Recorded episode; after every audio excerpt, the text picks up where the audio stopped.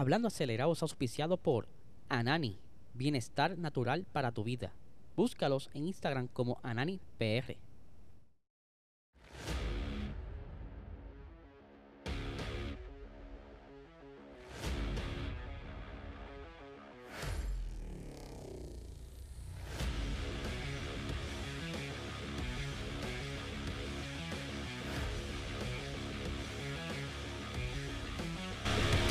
Saludos amigos fiebre bienvenidos a todos a otra edición más de Hablando Acelerable. Habla Liesel, espero que se encuentren bien. Si no has visto el episodio de Box Talk, eh, salió anoche, así que puedes darle para atrás aquí los videitos para que veas el episodio. Estuvimos hablando de la previa del Gran Premio de Saquil, la primera carrera de la temporada de la Fórmula 1.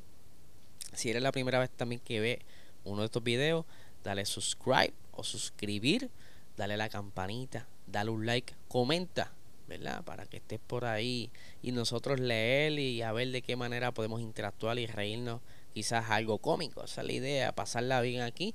Eh, este podcast es auspiciado por el mejor canal medicinal que existe en Puerto Rico.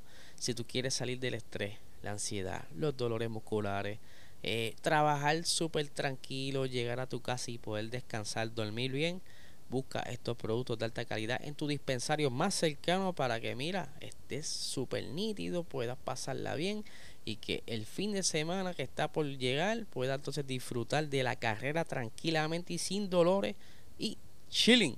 Así que ya lo sabes, síguelo en Instagram como AnaniPR, también en TikTok, Facebook, eh, Anani es Salud y si quieres saber más sobre sus productos, búscalo en ananifarma.com. Y vamos a arrancar con el episodio de hoy.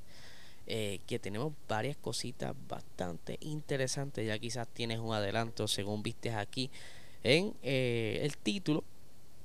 Vamos a arrancar con Checo Pérez. Ustedes saben que Checo Pérez este es su último año eh, de contrato en, en Red Bull. O sea, depende de cómo desempeñe o rinda en el año para entonces saber si lo van a renovar o lo dejarán ir y qué pasa con todo esto de los movimientos que han ocurrido dentro de la silly season en los pasados meses. Por ejemplo, Daniel Ricciardo quedó fuera de McLaren, por lo que se tuvo que estar moviendo y buscando a ver dónde podía meterse. Decide entonces pasar a Red Bull como piloto reserva, pero usted sabe muy bien que en Red Bull las cosas un poquito tensas por lo que ha estado sucediendo últimamente. ¿Se acuerdan del Gran Premio de Brasil donde a Max se le pidió que le permitiera pasar Checo para entonces quizás estar por delante de Charles Leclerc? Aunque sabimos, eh, perdón, se sabía que para el Gran Premio final en Abu Dhabi tenía que terminar por delante de Leclerc para poder quedar segundo en el campeonato, pero aún así las tensiones en el equipo están y todo este movimiento de Daniel Ricciardo, la entrada de Nick Debris a eh, el grupo Red Bull, porque aunque esté en Alfa Tauri, él está por ahí este dentro de la sombrilla de Red Bull y entonces se comienzan a mover todo este tipo de rumores de qué estará pasando dentro de Red Bull. Será entonces que este será el último año de Daniel, eh, de Checo Pérez dentro de la escudería de la bebida energética. Pero eh, Checo Pérez parece estar bastante tranquilo y así lo expresa en una reciente entrevista en los medios de Fox, Fox Sports México. Así que le mando un saludo a la gente de México que sé que nos están viendo de vez en cuando. Dice aquí lo siguiente, estoy en Red Bull, es el mejor equipo de la Fórmula 1. Pueden tener al piloto que quiera, no cambia nada, es un mundo de resultados pueden tener a cualquier piloto, eso no me cambia nada. O sea que él está de lo más tranquilo y luego le preguntan específicamente sobre Daniel Ricciardo y él dice lo siguiente, sin duda que es muchísima experiencia, alguien que conoce bien el equipo, alguien que tiene la experiencia de muchos años en la Fórmula 1, es un beneficio muy importante tener a Ricciardo apoyándonos en el simulador, en las carreras eh, y en las carreras que vaya a asistir. Así que por ese por esas expresiones es como que reacciona a todos estos rumores y se ve de lo más tranquilo. Yo creo que Checo Pérez nunca titubió incluso cuando estaba casi por quedar fuera de la Fórmula 1, cuando el mismo Racing Point lo sacó, eh, acortándole su contrato en ese entonces, que le quedaban todavía dos años, si no me equivoco, y así tuvo que lucir para entonces poder el señor Christian Horner oye, este muchacho yo creo que es la mejor opción que tenemos al momento, está libre y ahí fue que lo, contrataron, pero vamos a ver qué pasa en la temporada. Eh, muchas cosas se esperan de estos dos pilotos, tanto Max como Checo. El carro está bastante bueno, está incluso adaptado ahora para que ambos lo puedan conducir, así que vamos a ver cómo se comporta esos carritos.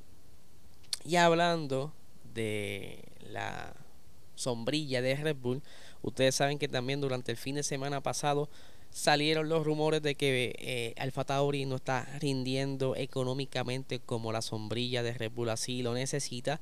Las ganancias han sido pocas y surgieron de que mira, vamos a vender el equipo, eh, vamos a ver qué sucede y otra de las opciones era mudarlo a, a United Kingdom, ¿verdad? Donde está ahora mismo los headquarters o los, los cuartel general de Red Bull, pero de seguro que aquí ya comenzaron a reaccionar. Ya vimos hace unos días las expresiones de Helmut Marco, que él no le hacía caso a los rumores, y que Frank Tost, eh, el jefe grande del equipo del Fatauri, él niega, ¿verdad?, que el equipo esté en venta. Incluso tan pronto salió todo este reguero de, de comentarios a través de Amos sobre la posible venta del equipo, él rápido le pidió eh, a Oliver Smith-Laff, el que está ahora por el difunto dueño de Red Bull y le dice, mira mano, ¿qué es la que hay? Vamos a, nos van a vender, cuéntame. Y aquí tengo las expresiones de Frantos explicando luego de esa conversación con Oliver Minlaf que dice lo siguiente, he tenido muy buenas reuniones con Oliver, quien me ha confirmado que los accionistas no venderán la escudería y que Red Bull seguirá apoyando al equipo en el futuro todos esos rumores no tienen fundamento y el equipo tiene que seguir concentrado para el inicio de la temporada para rendirle mejor que el año pasado. O sea, que ya eh, por lo menos se descarta una de las dos alternativas, ¿verdad? Que era la venta o mudarlo a allá cerca de, de donde está ahora mismo Red Bull. Así que posiblemente la mudanza esté cerca pero por lo menos sabemos que, que se quedarán dos equipos dentro de Red Bull y que no, no quizás veamos posiblemente por ahí a, al señor Andretti ofreciéndole un dineral para comprar el equipo y así acortar el camino y poder entrar a la Fórmula 1. Pero vamos a continuar por aquí con lo que tenemos para el día de hoy. Ustedes saben muy bien que eh, la Fórmula 1, eh, ellos tuvieron que trabajar arduamente para que esta temporada, me refiero cuando digo la Fórmula 1 a la FIA y a los jefes grandes de la Fórmula 1, porque el problema del porpoising era algo que tenía todo el mundo la temporada pasada bastante nervioso y con muchos problemas que le estaba eh, quitando rendimiento en pista.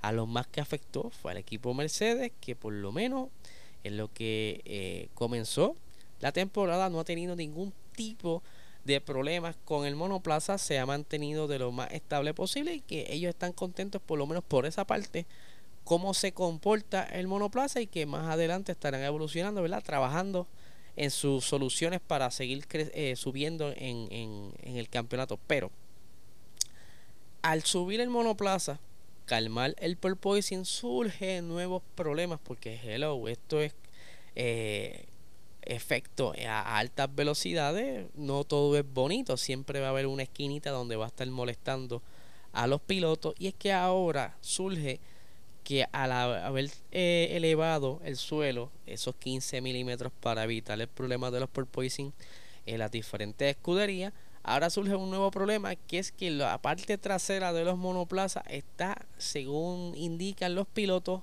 algo nerviosa ¿Y a qué me refiero nerviosa o inestable? Es que eh, son más sensibles a las ráfagas de viento. Ustedes se acuerdan que sufrieron mucho los pilotos por el viento, eh, más específico en la carrera de Barcelona 2022, donde el primero que sufrió eh, una un problemita en la pista por las ráfagas fue Carlos Sainz, que lo tiró a la grava. Y luego más adelante el mismo campeón Max Verstappen tuvo un problema similar cambio de viento afectó a que tuviera que corregir un poquito la dirección a través de la grava también. Pero estos son eh, unos ejemplos de lo que ocurre cuando el viento es, más, eh, se siente más en esto. Pero tengo las expresiones de Kevin Magnussen, que fue uno de los que se expresó, ¿verdad? Contento porque no habría eh, el, el porpoising, pero que los carros pues, estaban un poquito más nerviosos en la parte trasera que, por supuesto, los equipos irán trabajando sobre esto. Aquí tengo las expresiones que dice lo siguiente. Hay menos porpoising, eso es un hecho, pero ahora una de las consecuencias negativas a las que se enfrenta todo el mundo es que los monoplazas son un poco más sensibles al viento que antes. Y durante las pruebas había viento. Eh, sí, es aquí, ¿verdad? Es una zona bastante ventosa, pero que hasta el mismo Esteban Ocon dice, mira, sí, este, hubo problemillas aquí, pero no necesariamente fue todo, ¿verdad? Posiblemente varíe el problema de, pista en pista. Vamos a ver aquí lo que dice. Aquí el Saquil siempre es extraño, cada día diferentes problemas con el viento. El sábado por la mañana no había ninguno, pero no duró mucho esa tranquilidad. Por la tarde volvió, es, es una pista sensible al viento, pero quizás los monoplazas de este año también lo sean más, al menos eso parece. Ahí cierra sus su expresiones el señor Esteban Ocon, que está corriendo junto a, a Pierre Gasly este año en, eh, eh, Alpine. Pero, siguiendo la línea de la parte trasera de los monoplazas eh, nerviosos o sensibles al viento, quería traerle aquí una información bastante curiosa sobre Aston Martin. Ustedes saben que Aston Martin ha dado como que un salto de lo más curioso, según vimos en los resultados de los, los en Bahrein, y es que esta escudería cambió la filosofía de las suspensiones traseras de pull rods a push rods.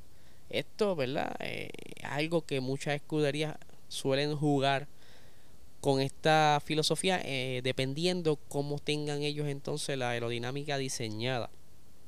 Pero entonces eh, al equipo encontrar una oportunidad cambiando de de pull rod a push rod, eso fue, dicen ellos, lo mejor que han hecho y que todavía hay oportunidad de mejora. Y aquí tengo las expresiones de Mike Crack eh, hablando específicamente el por qué hacen el cambio de los pull rod a push rod y qué beneficio hay. Dice, el cambio de pull rod a push rod fue el principal cambio en la parte trasera, por supuesto, porque nos proporciona unas características aerodinámicas interesantes también liberó algo de espacio para tener otros sistemas internos para el ajuste del equilibrio mecánico que necesitábamos.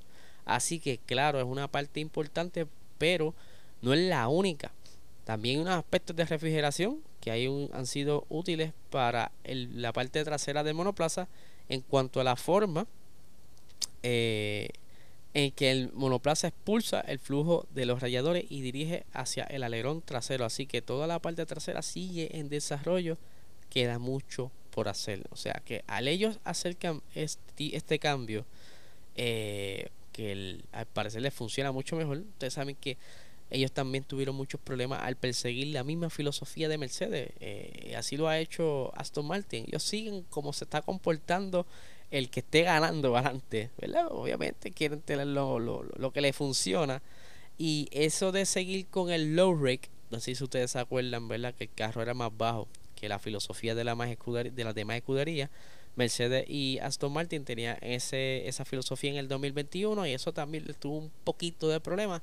Mercedes se pudo recuperar, pero Aston Martin no. Y todo esto tiene que ver con la filosofía de los pull rod y push rod. Y así que por lo menos ya ellos hicieron ese paso adelante que será bastante positivo para que Aston Martin esta temporada posible esté recogiendo o entrando, mejor dicho, en la zona de los puntos más seguido y sin ningún ¿verdad? percance o problema difícil como ellos lo tuvieron cuando estuvo Sebastián Vettel eh, en, en, el pasado dos años. Así que esto es lo que hay, ¿verdad? En cuanto a noticias por el día de hoy. Sé que me, me cedí un poquito, ¿verdad? Pero yo creo que a ustedes les va a gustar toda esta información que les he traído.